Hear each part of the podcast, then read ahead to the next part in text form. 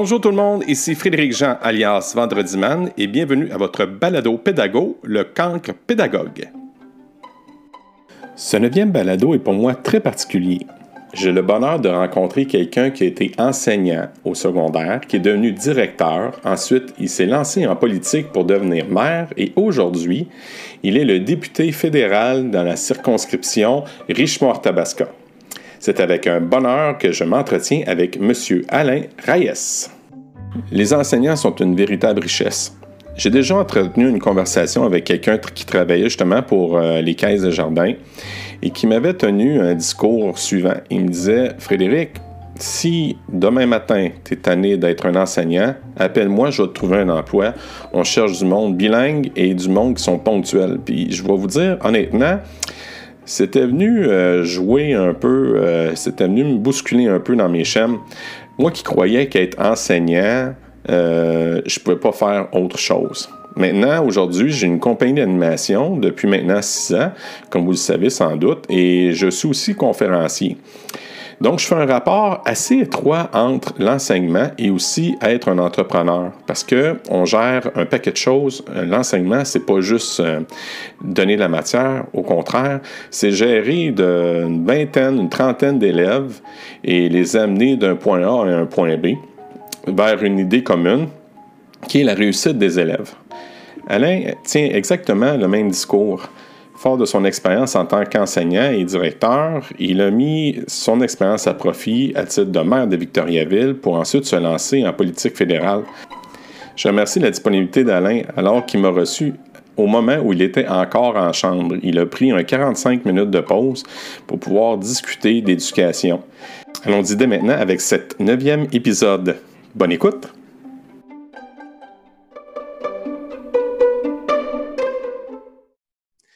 Salut Alain, ça va bien? Oui, salut. ça, me fait, ça fait un énorme plaisir de, que tu acceptes, dans le fond, mon invitation.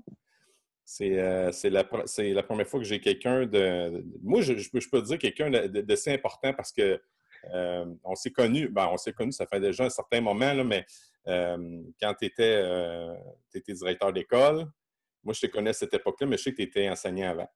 Après ça, euh, je t'ai connu comme maire à Victoriaville, puis là, je te connais comme politicien. Mm. Puis je regarde ton, ton, tout ton travail, que tu as fait tout le passage, puis écoute, tu laisses personne indifférent, incluant ma mère. J'ai hâte d'entendre ça. oui, parce que j'avais déjà parlé de ça dans, le passé, Alain. Ma mère, à l'époque, tu étais pour un autre parti. Euh, tu travaillais avec l'ADQ à l'époque. Oui, avec Mario Dumont. Oui, Mario, oui. Puis là, tu vois, ma mère, elle, était, euh, était dans, dans, cette gang-là, là, elle aussi, puis elle, avait, elle me raconte tout le temps, quand elle parle de toi, elle me raconte tout le temps, ah oui, je me rappelle, à un moment donné, on était assis en même temps, puis maudit, je l'ai donc trouvé fin, puis écoute, elle, elle t'a en, en pamoison. Fait que c'est sûr que là, c'est la première qui va écouter la semaine prochaine, c'est ça. ben, on, peut y dire bonjour tout de suite à maman, à maman Jean. oui, oui, oui. Gisèle, son nom, Gisèle Salut, Gisèle. Oui, elle va être super contente. Fait que, bon, Alain, euh, moi, dans le fond, ce que je fais, là, c'est, du friendly talk. Fait qu'on va vraiment parler. Euh, on va vraiment parler du côté éducation, le kit. Parle-moi donc un peu de ton passé. Oui, euh, mon passé, c'est le fun que tu me poses la question parce que les gens, certains qui ont suivi ma carrière politique, ont l'impression que j'ai juste fait de la politique. D'autres pensent que je viens du milieu sportif, que je suis un ancien professeur d'éducation physique. Je ne sais pas pourquoi. Ça m'est resté collé, peut-être parce que j'aime le sport. J'ai joué ah au soccer pendant jusqu'à l'université. Et bon, j'ai coaché toute ma vie aussi pendant 26 ans. Je me suis occupé du gros tournoi de soccer à Victoriaville. Euh, j'ai fait plusieurs sports, mais euh, il est arrivé un moment dans ma vie où j'ai mon parcours euh, professionnel, il a fallu que je le prépare comme tout le monde. On, réfléchit quand on est au cégep, qu'est-ce qu'on veut faire, ceux qui veulent continuer à l'université. Fait que moi, j'ai étudié en enseignement des mathématiques et informatiques à Montréal, à l'UCAM, après avoir commencé, les gens ne le savent pas, mais après avoir commencé en mathématiques pures pour faire de la recherche au début. Ah oui! Je me suis rendu compte vite que je voulais être avec les gens, puis mon passé m'envoyait ces signaux-là, vu que je coachais, que j'aimais ça donner des cliniques. J'étais formateur au niveau du soccer à la Fédération québécoise de soccer aussi, directeur technique. Donc, euh, je me suis dirigé vers l'enseignement. Et par la suite, ben, mon parcours s'est entremêlé entre la politique, mon essai à la DQ, en 2003, mon, mon, switch, mon, changement vers la direction d'école. Et là, ça a été tout un, toute une histoire, ça aussi, parce que j'ai commencé comme adjoint au secondaire. Après mmh ça, j'ai été vers le primaire. Je suis revenu au secondaire où j'ai étudié, où j'ai fait mes stages, j'ai enseigné à la polyvalente Le Boisé. C'est une belle histoire quand même là, que j'ai pu, que, que j'ai eu, je dirais, au niveau professionnel. Dans la mmh. ville, je le dis souvent, qui, m'a, qui a accueilli mes parents, parce que mes parents, les gens ne le savent peut-être pas tous, mais ils sont nés en Égypte, mmh immigrés au Canada. Donc, en quelle année, euh, Alain, qu'ils sont arrivés au Canada? En 67, euh, ma mère est arrivée. Mon père, un an, un an, un an et demi après, quand il a fini ses études, sa maîtrise comme ingénieur. Puis lui, ben, il a enseigné au cégep. Oui, Donc, Raouf, euh, on est une fois, Raouf, exactement. Donc, il était enseignant au cégep de mathématiques. Peut-être pour ça que j'avais une certaine facilité avec les maths. Donc, euh, c'est ça. c'était un peu mon parcours, ma formation. Puis tout au long de que j'ai que j'étais directeur d'école, j'ai fait une maîtrise aussi pour compléter ma formation, maîtrise en administration scolaire. Ce qui m'a donné peut-être les outils, euh, l'expérience, euh, les compétences au niveau de la gestion, mais beaucoup au niveau c'est ça que j'ai aimé. C'est peut-être ça qui m'a aussi un peu vers la politique indirectement. J'ai fait beaucoup de cours euh, neuromanagement, comment le cerveau pense, comment les gens se comportent pour bien les comprendre, bien interagir avec eux. Euh, ah toute la gestion du stress, gestion des dossiers. Euh, donc, ces choses-là me servent au niveau professionnel encore aujourd'hui comme, comme député, comme mmh ancien maire mais je dirais même dans la vie de tous les jours, euh, comment on se comporte avec les gens, comment on interagit avec eux, euh, fait en sorte que peut-être que contrairement à d'autres, je me fâche moins vite quand je suis en face de quelqu'un qui ne parle pas comme moi. Puis drôlement, c'est important en politique, puis même en direction, quand tu parles avec euh, des employés, avec des élèves, quand ça ne va pas toujours bien. Oui, oui, oui. Effectivement, effectivement. Alain, mais moi, je, je t'ai toujours connu comme étant une personne hyper accessible. Est-ce que c'est l'enseignement qui t'a sculpter un peu devenir une personne qui est facile à, jaser, euh, accessible, à l'écoute? Ou tu es déjà comme ça de nature? C'est une bonne question. Non, je pense que c'est comme ça depuis toujours. Euh, j'ai toujours voulu être avec les gens, j'aime être entouré. Euh, c'est peut-être pour ça que j'ai été vers l'enseignement aussi, quand au départ, je m'en allais vers la recherche. Donc, dans une profession, j'aurais été enfermé dans un bureau euh, avec des paravents de chaque côté. À un mm-hmm. moment donné, je me suis rendu compte que c'est pas ça vraiment que j'avais le goût. C'est plutôt d'être entouré de gens, de pouvoir partager ma passion, mais, mon savoir, comme je le faisais au niveau du soccer à ce moment-là. J'ai commencé à 16 ans à coacher. Ah oui, très jeune, euh, je me suis impliqué. Donc, j'ai été vers l'enseignement. Puis là, ben, c'est la passion des jeunes, la passion de, partager des choses avec eux. Euh, leur donner le goût d'apprendre, de piquer leur curiosité. Puis là, ben ça, ça, a continué par la suite comme directeur d'école parce qu'on se pose souvent la question qui m'est posée, c'est quand j'étais enseignant, mais pourquoi tu veux aller directeur d'école avec les méchants gestionnaires, là, ceux qui nous, nous contrôlent? Là, Bon, je rigole en même temps, là, je oh. caricaturise un ben peu. Ben parce que j'aimais ça, faire ce que je faisais, puis je ne suis pas resté nécessairement longtemps comme enseignant. Mais c'est comme cette volonté de vouloir euh, avoir un impact sur un plus grand nombre de personnes. Donc, dans mon cours secondaire en mathématiques, j'avais quatre groupes d'une trentaine d'élèves, donc 120 élèves à peu près. Mais quand tu es directeur, ben là, dans le cas du Boisé, quand j'étais là, j'avais plus de 250 employés, qui eux autres, chacun ont 120 élèves à peu près en moyenne. Ah on est plus dans de la macro-gestion, mais en même temps, on peut influencer par nos valeurs, euh, nos, notre vision qu'on a, les objectifs euh, personnel euh, qu'on veut traduire. Puis bon, on essaie d'améliorer à notre façon un petit peu la société. C'est un peu comme une compagnie, ça, hein, être directeur d'école. C'est comme si tu étais, mettons, euh, PDG d'une compagnie. Qu'est-ce que tu en penses? c'est drôle, hein, parce que quand je me suis présenté à la mairie, une des choses qu'on me disait souvent, c'est un autre fonctionnaire qui veut se présenter comme politicien. Ah, Richard, qui était là avant moi, c'est l'ancien DG de ah, la ben commission scolaire. C'est vrai, c'est vrai. Et un des objectifs des gens, euh, des gens qui m'entouraient, euh, ceux qui m'aidaient à monter, particulièrement Claude Raymond, qui était mon, mon penseur pour m'aider à, me faire une tête, à, à placer les idées à la bonne place dans mon cerveau, puis bien comprendre ce que je voulais transmettre aux gens. Il me disait, il faut être capable de faire la démonstration aux gens que ce que tu fais dans une école comme l'école secondaire du Boisé, c'est l'équivalent exactement de gérer une business, de gérer une ville.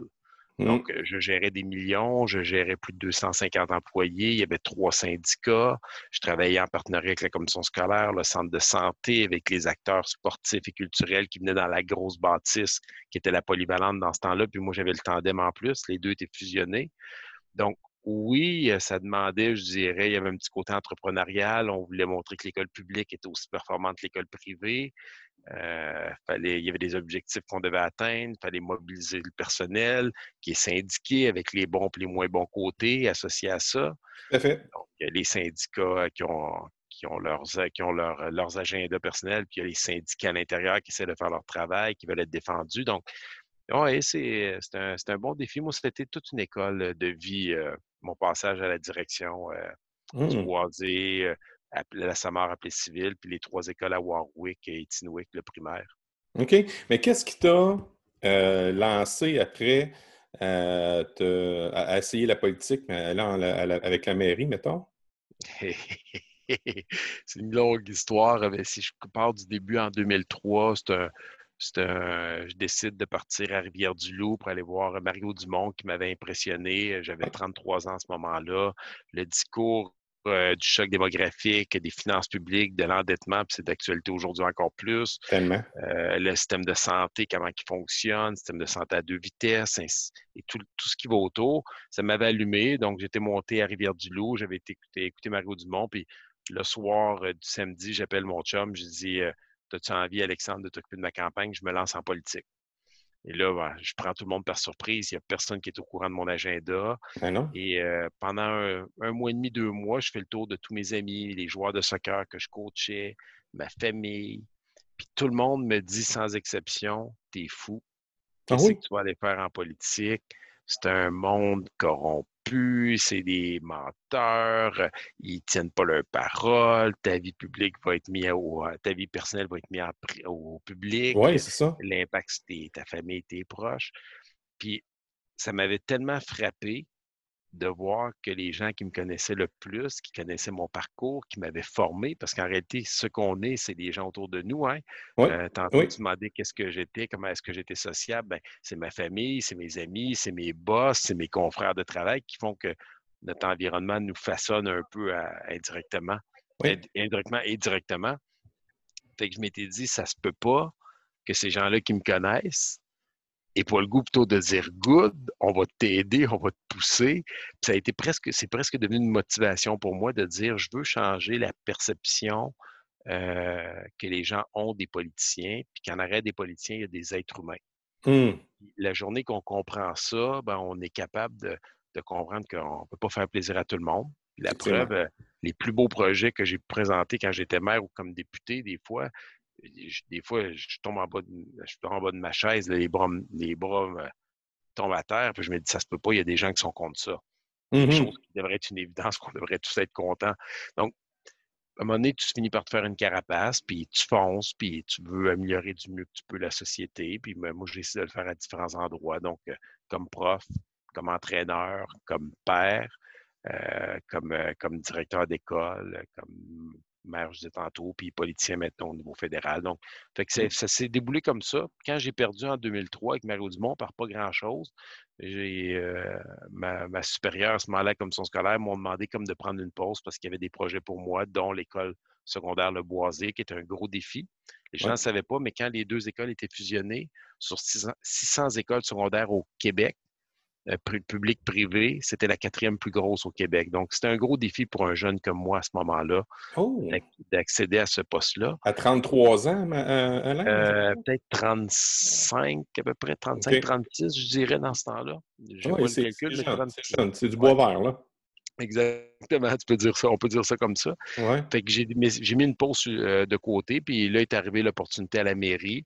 Et là, ben, c'est vraiment un concours de circonstances. J'ai été approché par des gens influents de la ville qui, m'ont dit Alain, on te regarde aller, on aimerait ça que tu réfléchisses à l'idée de te lancer en politique municipale. Fait que ça a été comme un, genre de petit choc où j'ai pris un bon mois de réflexion pour me faire une tête personnelle, regarder avec ma famille aussi s'ils étaient prêts à se relancer en politique. Oui, parce que c'est exigeant pour une famille aussi, hein, Alain? je peux confirmer, c'est près de quand j'étais à la mairie, puis même comme député, on parle entre 250 et 350 représentations par année. Ça, ça inclut pas le temps de bureau, les différentes rencontres. Donc, c'est des cocktails, c'est des soirées, c'est des activités. la COVID, en ce moment, pour moi, j'en fais des heures avec mon équipe, mais les week-ends, je suis presque à part répondre aux messages sur texto, puis Messenger, puis courriel.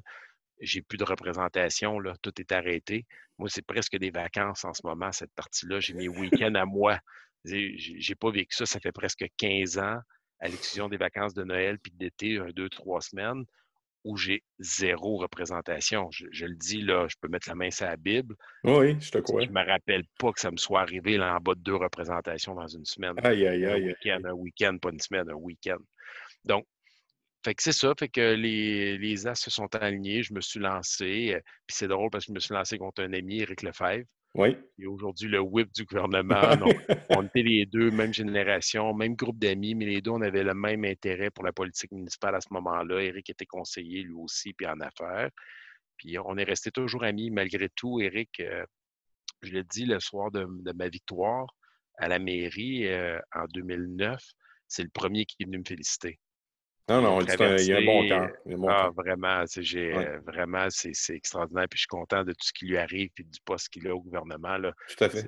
C'est, un rêve pour tout politicien d'être dans un cabinet ministériel. C'est comme, il y a, juste le premier ministre qui est plus haut que, que, que les ministres, puis les whips et ainsi de suite dans une organisation. Donc, c'est un privilège d'être si proche du pouvoir, pouvoir changer les choses. Fait que Mmh c'est ça. Et là, après, ben, la politique fédérale, le premier ministre Stephen Harper, à ce moment-là, qui vient me, qui m'interpelle en personne, ce qui est très rare en général, et euh, qui me demande de réfléchir à cette idée-là. Fait que le même processus qui est réenclenché. Et là, bon, avec un parti qui est peut-être moins aimé au, euh, au, Québec, au Québec mais qui a fait en sorte que la population a accepté de me suivre et de me redonner leur confiance. Fait que je le dis souvent, c'est un privilège, c'est un honneur euh, c'est un plaisir pour moi de faire ce que je fais aujourd'hui. C'est de savoir que tu représentes plus de 100 000 personnes dans des événements, des activités, que tu peux porter leur voix au Parlement canadien, qui est la maison de la démocratie. Puis pour un fils d'immigrant comme moi, mmh euh, si je ramène ça à, l'histoire, le pays qui l'a accueilli, la ville qui l'a accueilli, qui a accueilli ses parents, où j'ai grandi, ben, m'offre le privilège de les représenter dans les deux plus grandes structures que je pouvais avoir. C'est extraordinaire. C'est extraordinaire. Puis papa doit être vraiment content de voir Fiston euh, ficelé comme ça, travailler fort de même. Oui, papa, pour la politique, parce que c'est un tripeux d'actualité de politique euh, euh, municipale, provinciale, fédérale puis internationale. Puis ma mère, je dirais, pour le côté humain aussi, implication, don de soi, parce qu'il y a beaucoup. la majorité des politiciens, là, le font pour les bonnes raisons. Là. On les critique souvent, là, puis certains vont dire je parle, je prêche pour ma paroisse, mais quand on regarde les heures là, qui sont mises sur la table, puis on ne le fait pas par obligation, on le fait parce qu'on aime ça être avec les gens, mais les campagnes de financement, les, les présidences d'honneur, les cocktails, euh, les, coups de téléphone de soir de quelqu'un qui est euh, présentement avec la COVID, là, moi j'ai des entrepreneurs, là, des gens d'affaires qui m'appelaient, puis ça pleure au téléphone, c'est leur vie qui s'effondre. Ils veulent un coup de pouce. Euh, on en connaît tous des histoires comme ça, là, puis sans compter les gens qui vivent de la maladie. Donc, euh, c'est ça. Fait qu'on essaie à notre façon. Puis, euh, bon, c'est ça. Mm-hmm. Ton travail, ton travail en tant que mère, qu'est-ce que tu as fait? Tu as fait beaucoup de choses. Est-ce que tu peux m'en nommer quelques-uns que tu as fait au niveau sportif?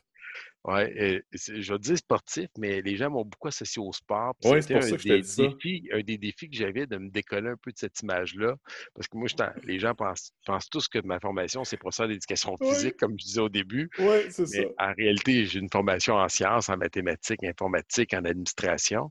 Donc, oui, au niveau sportif, on a fait plein de choses. Un, j'ai finalisé le projet de Roger Richard, euh, je dois lui reconnaître, c'est lui la piscine. Euh, puis après, il y a eu le Colisée des Jardins euh, qu'on a rénové, il y a eu le complexe Animark, il y a le, le Promutuel avec la commission scolaire, le terrain synthétique avec le Cégep.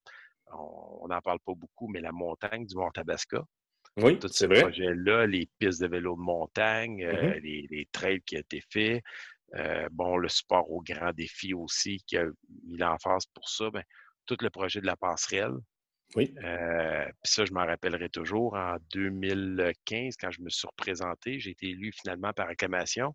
J'avais fait un sondage de quel était l'élément dont les gens étaient le plus fiers de mon premier mandat avec mon équipe de conseillers.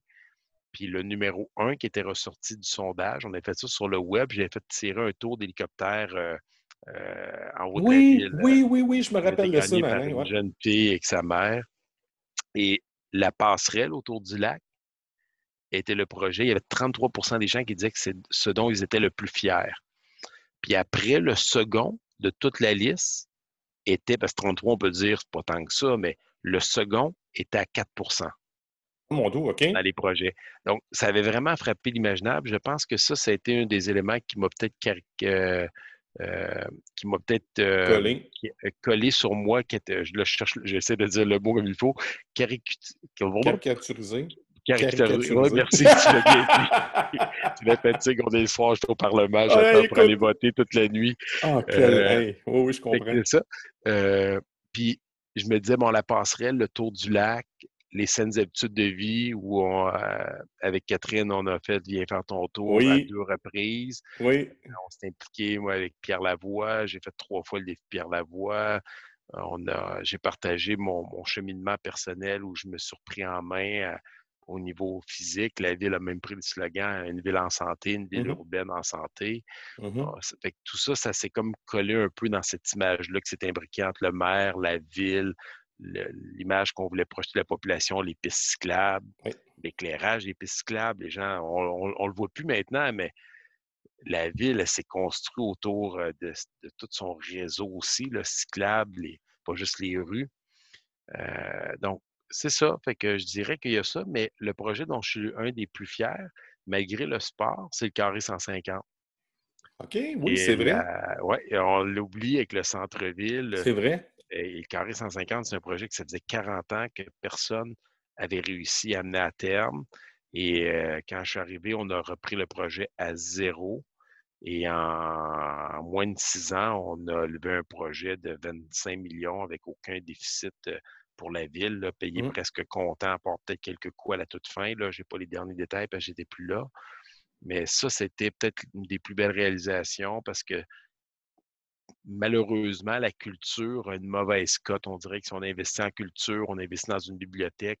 Denis Saint-Pierre, s'il était vivant, il pourrait le dire. il a perdu son élection avec la bibliothèque municipale, en partie, parce que les gens disaient on a besoin d'une bibliothèque. Les gens ne lisent pas, ils vont pas. Mais où mais il n'y en avait pas de bibliothèque à Victo. Le parc Terre des Jeunes, c'était une décision de, Denis Saint-Pierre de protéger cette terre-là. Aujourd'hui, on en est fiers, mais dans le temps, ça avait été problématique. Mais le carré 150, euh, je me rappelle juste quand le nom avait été choisi, le ah tollé que ça avait fait dans la ville. Je m'étais fait. Euh, les gens m'avaient dit que j'allais perdre mes élections à cause de ça. Là. C'est pour dire, là, c'est des fois comment c'est émotif, tout ce qui est symbolique, le nom, le cinéma Laurier, il y avait Robert Carrier à travers ça. Mm -hmm. oui. Et ça, mais on, s'entourait d'experts en communication qui nous disaient qu'il faut se prolonger, faut se porter vers le futur. Puis euh, oui, ça, c'est un des beaux projets, supporter le Festival de musique actuelle, euh, le Grave qui est rendu à, qui a changé de nom. Euh, donc, j'ai voulu continuer à m'impliquer aussi au niveau culturel aussi du mieux que j'ai pu. Euh, oui. Un peu à cause de mes enfants qui ont fait du théâtre, qui ont fait de la danse, qui ont joué de la guitare, du piano. Donc, j'ai appris à découvrir les arts par mes enfants aussi, en, mmh plus du, en, plus du, sport. Donc, euh, c'est ça. Donc, euh Avec la pandémie, je pense que le niveau culturel va pogner un autre shift parce que tu, tu sais, j'ai une compagnie d'événements, puis euh, là, les, événements sont à terre, là, pour pas dire dans le néant. Là. mais tu sais, là, les gens se rendent compte, je pense, parce que là, je, fais juste parler de mon environnement, là, je ne suis pas un niveau politique, mais je me rends compte qu'il y a un gros besoin de culture maintenant. Là.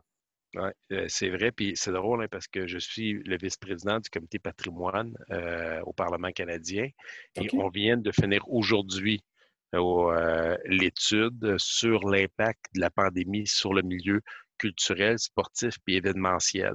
Et là, on a reçu des experts de toutes les grandes associations au pays qui sont venus nous parler des, de leur réalité, euh, qu'ils avaient auparavant, parce que c'était déjà pas facile pour plusieurs. C'est pas un milieu très riche, là, les artistes. Oui, on voit les Martin Matt qui font de l'argent, mais c'est pas tout le monde qui fait de l'argent comme ça. Non, non, non, Fait, minorité. Oui, puis il y a tout, tu parles que tu travailles dans l'événementiel, mais nous, on voit l'artiste sur la scène, mais il y a les techniciens en arrière, il y a les, ceux qui louent l'équipement, il y a ceux qui fabriquent l'équipement, il y a ceux qui déplacent les gens, les camions, euh, les salles de spectacle. Carré 150, je ne sais pas, il y a peut-être 30, 40, 50 employés là-bas. Ces mmh gens-là ont travaillent ou presque depuis ce mmh temps-là. Donc, mmh on voit l'artiste, mais on ne voit pas tout, tout, euh, tout ce qu'il y a autour Mmh euh, qui est généré. Même les hôtels, les hôtels, Alain? on pourrait acheter les hôtels, on peut acheter les déplacements. Quand tu vas voir un spectacle à Montréal, tu prends, tu mets de l'essence, euh, tu vas arrêter au restaurant pour aller manger, tu vas aller prendre une bière. Moi, après 150, j'aimais ça, aller au Luxor dans le petit bar, prendre un verre, un digestif avant de rentrer. Oui, oui. il y, a, tout ça que les gens ne voient pas. Fait on vient de finir justement d'entendre les témoins. Là, maintenant, il nous reste ceux qui vont déposer des mémoires. Puis euh, les analystes sont en train de monter le rapport qui va être remis au gouvernement pour les prises de décision futures de ce qui devrait être fait. Parce que les organismes sont venus nous parler, c'était drôle, mais le Carnaval de Québec, il disait notre événement est dans deux semaines, lui, il va avoir lieu vu qu'il est à l'extérieur. Il dit on n'a même pas encore eu le go du gouvernement. Oh. pour le financement de cette année. Puis les autres événements disaient c'est tout de suite qu'on a besoin parce que c'est l'événement de 2021, l'été prochain, l'automne prochain. Il faut qu'on boucle le monde, il faut qu'on réserve l'équipement. Donc, on a besoin du support aujourd'hui, à l'instant présent, pour dans six mois, un an, deux ans. Les autres parlent même de l'année 2022 parce que l'année 2021 est presque déjà perdue pour eux. c'est vrai. C'est vrai. On se questionne même, nous autres, à savoir euh, si on va avoir une saison de mariage. Euh, on se ben, questionne. Exactement. Euh, combien de mariages ont été annulés cette année? J'ai perdu 100% de mes mariages.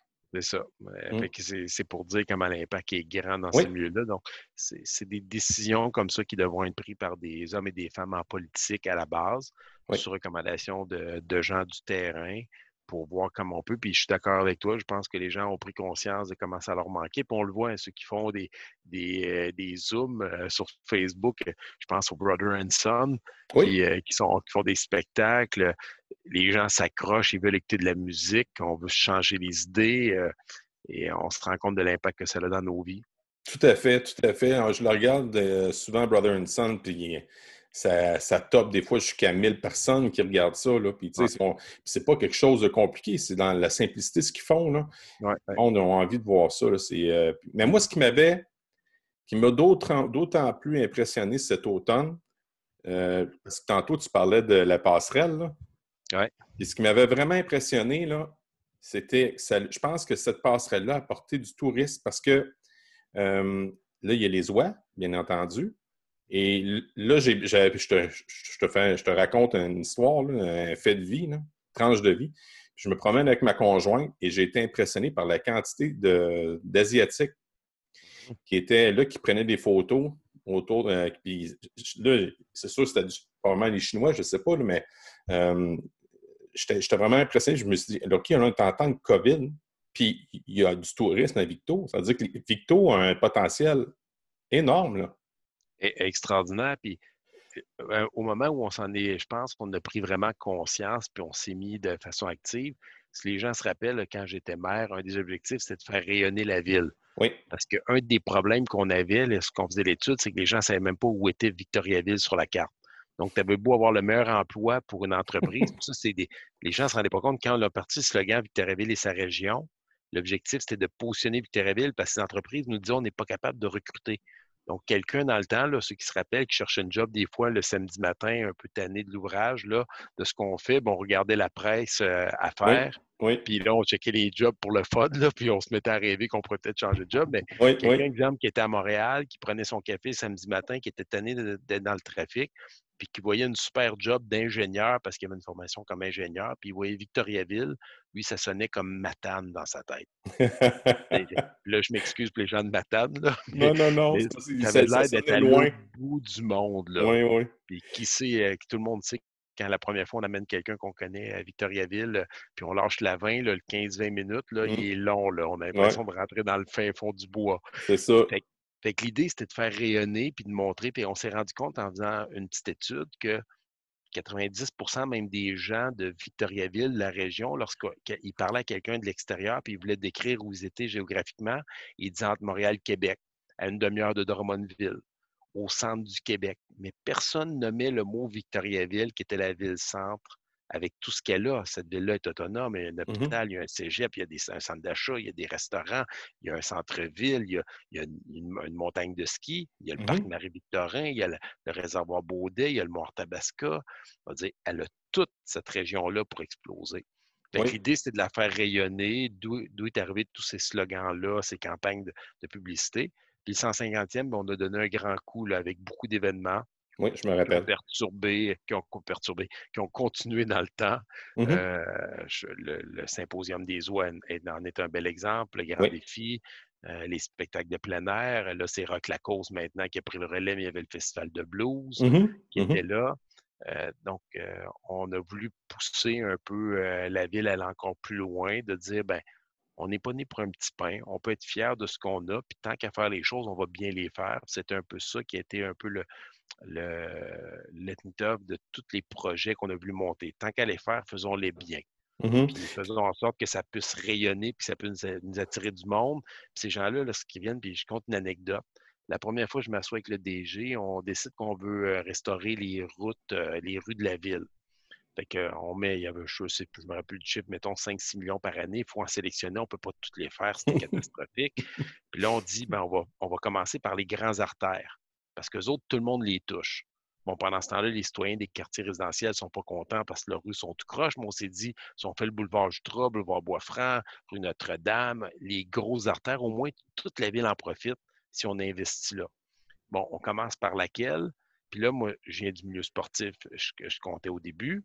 Fait que je monte à mon DG que quand quelqu'un part de Montréal, de Québec ou de euh, Montréal-Québec, puis qui s'en vient à Victoriaville pour venir au tournoi de soccer, ou pour venir au tournoi de hockey. Euh, aussi. Aux, astéros au basket, qui est tout dans ce qu'on appelle le carré institutionnel, proche du cégep, parce que tous les terrains sportifs, la majorité sont là. Les GPS, le trajet qui monte à tous, c'est le boulevard Labbé. Puis le boulevard Labbé, les gens qui rient des fois un peu des, des structures euh, artisanales urbaines qui ont été mises au centre avec des matières recyclées, c'est la première, la première, moi quand je suis en poste, la première grand axe qu'on a travaillé, c'était là parce qu'on voulait mettre des arbres pour cacher quelques les bâtisses industrielles, puis les maisons un peu qui étaient là, puis refaire l'asphalte, faire un, terre-plein, parce que ça dans nos yeux, ça devenait l'entrée de la ville. Les citoyens qui venaient pour un de nos événements, puis Dieu sait que le tournoi novice de hockey, le tournoi des astéries, le tournoi du soccer, c'est dans les beaux au Québec. Oui, oui. Quand, ils viennent, ils passent un beau week-end, ils ont une belle perception de, la ville qu'ils ont. Mais si un jour ils veulent venir travailler ici, ils voient une job, ils ont le goût de déménager puis aller en région pour différentes raisons, bien, il faut que leur, leur, feeling soit positif. Donc, on s'est dit la première chose qui doit arriver, c'est dans l'entrée, il faut que ça soit clean, il faut que ça mmh. soit propre. C'était comme ça qu'on pensait avec les directeurs et avec les conseillers municipaux lorsqu'on avait un projet. Fait qu'on a commencé, fait que si quelqu'un regarde l'historique, la première, le premier grand axe qu'on a fait quand je suis arrivé en poste, c'est le boulevard Labbé raison. Quand les gens arrivaient par Pierre-Roux, fait que s'ils arrivaient de Québec, ils arrivaient par la Grande Ligne. S'ils arrivaient par Montréal, ils arrivaient par la 55. Je me rappelle. Ils faisaient le même trajet, ils montraient le boulevard Labbé, puis après ça, ils s'en allaient dans le corps institutionnel pour faire du sport ou aller voir un spectacle au cégep pour euh, le ciné-club qu'il y avait dans le temps. Donc, ces décisions-là sont prises avec des gens qui réfléchissent à ces choses-là. Mmh. Moi, je viens, moi, je, dis ça souvent. moi, c'est qui prend femme prend pays. Ma, blonde, elle vient du coin de, Victo. Pas moi. Moi, je suis du secteur de Valleyfield. Mmh. Puis, euh, je vais revenir à ce que tu disais avec l'histoire de pogner. Moi, j'étais sûr que Victo, c'est sur le bord de la vin. La première fois que j'étais mangé chez ma belle-mère, ma nouvelle belle-maman, j'ai trouvé ça drôle en tabarouette. c'est bien loin. moi, j'avais cette impression-là que c'était comme, je me rappelais quand je jouais au football, on allait, je partais, j'ai resté aussi à Montmagny pendant quelques années. Mon père, c'était un policier. Fait qu'on est, je partais de Montmagny jusqu'à Alma, puis à un moment donné, quand on rentrait dans le parc, il y avait juste des arbres, puis à un moment donné, whoop, ça arrivait à Alma. J'avais cette impression-là, j'ai j'ai l'impression d'être à Alma. Mais je suis tombé en amour avec cette ville-là. Puis cette région-là, surtout. il y a un autre événement aussi qui me tient pas mal à cœur chaque année, puis c'est J'en fais beaucoup la promotion à l'automne, c'est les promenades gourmandes. Ben oui. C'est. Euh, sais, c'est énorme, les gens, les agriculteurs qui se mettent ensemble, les artisans, les marchands qui se mettent ensemble pour faire rayonner la ville. En tout cas, c'est là que moi, moi c'est ils m'ont eu par la bédaine. Euh, t'as été gâté. T'as trouvé le bon endroit. Là, je suis en train de travailler, Alain.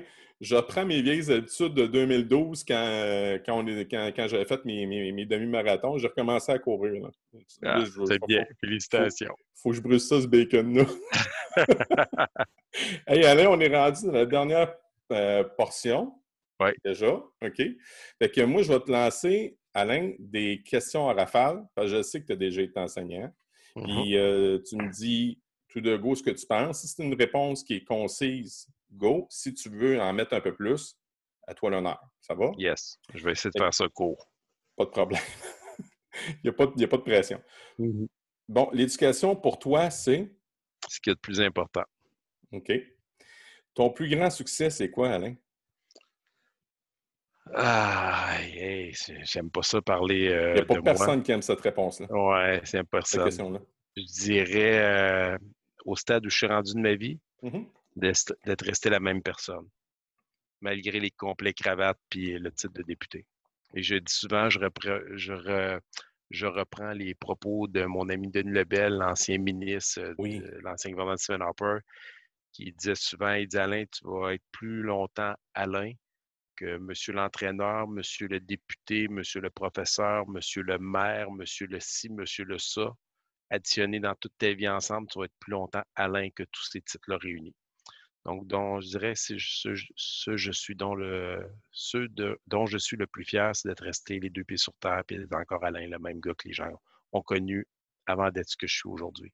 Alain, ça, ça, résonne beaucoup ce que tu dis, parce que moi, je vais te raconter un événement. Euh, tu t'en rappelles sûrement pas. J'étais avec quelqu'un, mes voisins, puis on était justement au réservoir Baudet, puis tu courais, tu faisais ton jogging. Et là, et là mon ami te regarde, dit Ah, bonjour, monsieur le maire. Puis toi, tu as répondu Hey, c'est Alain, mon nom, là. Comment ça va? Puis tu toujours tout de suite après, tu te dis comment ça va? Mais juste, ah ben, tabarouette, c'est vrai. oui, c'est vrai. Puis je te, donne raison là-dessus. Puis continue à, être Alain. Merci.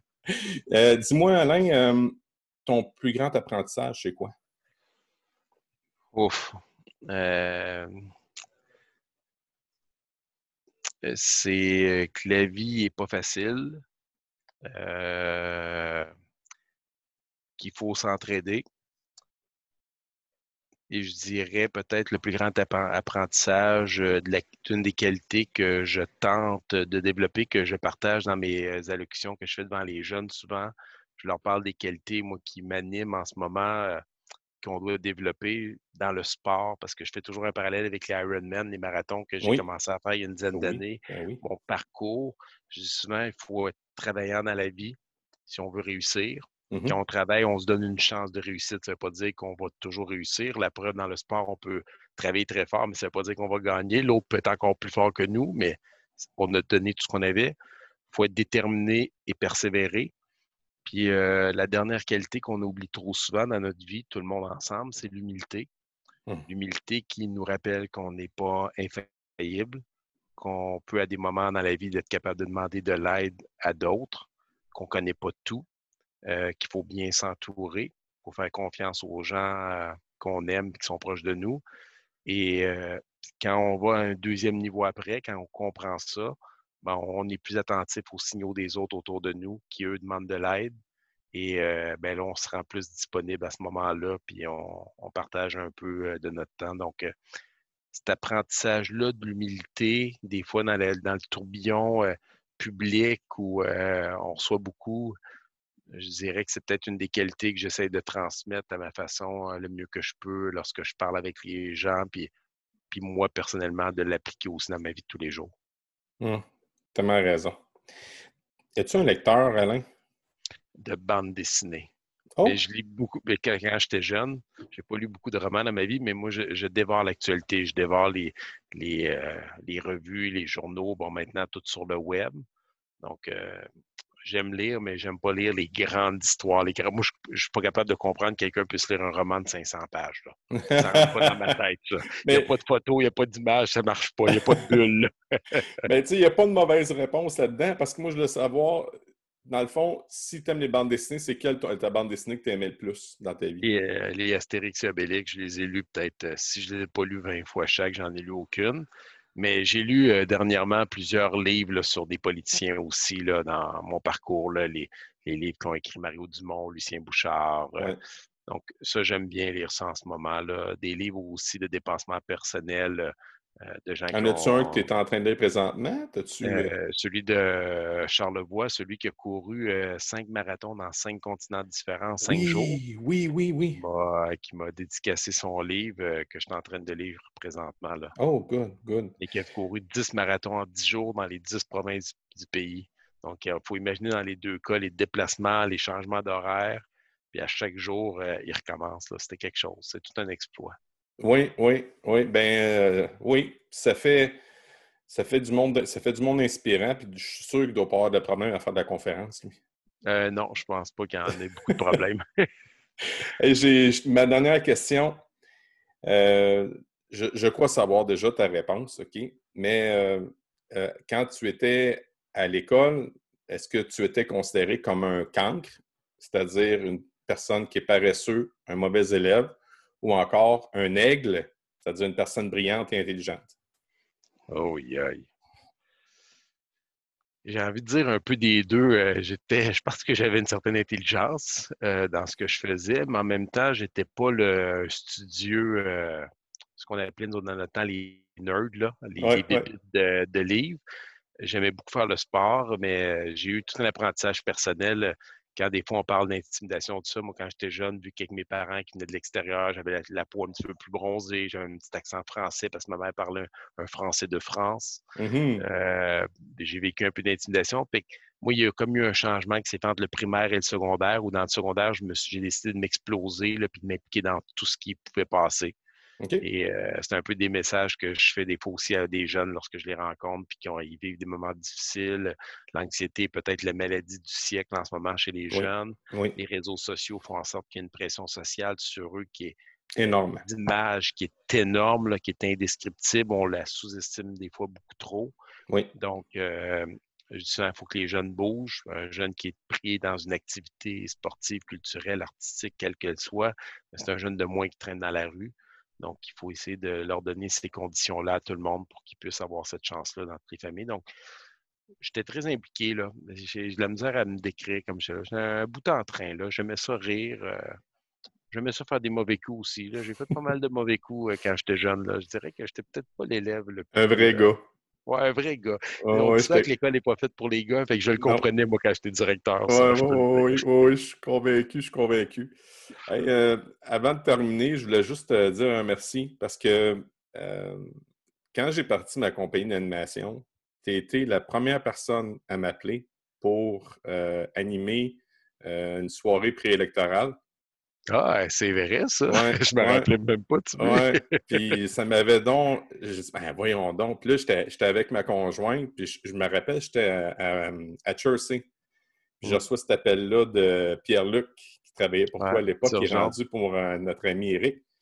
Puis qui dit Penses-tu que tu pourrais faire ça? Hey, Certain, mais alors, qu'est-ce qui se passe? Qu'est-ce qui se passe? Écoute, ben, j'ai rien d'avoir un contrôle. Elle dit C'est quoi C'est quoi? Puis là, je parle On n'en revenait pas. On n'en revenait pas.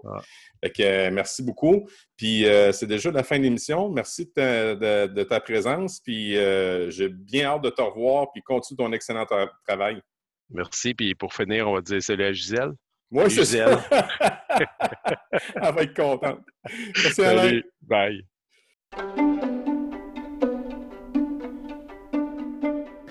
C'est ce qui met un terme à l'épisode du Cancre Pédagogue. La semaine prochaine, je m'entretiens avec une personne extraordinaire qui travaille pour l'organisme Chaîne de vie. C'est une enseignante qui a bâti un programme pour sensibiliser les jeunes à l'importance du don d'organes. La semaine prochaine, c'est avec Lucie Dumont que je m'entretiens. Un merci spécial à ma recherchiste Julie Courtois qui m'aide à la collaboration de ce projet extraordinaire. Salut tout le monde, on se revoit bientôt.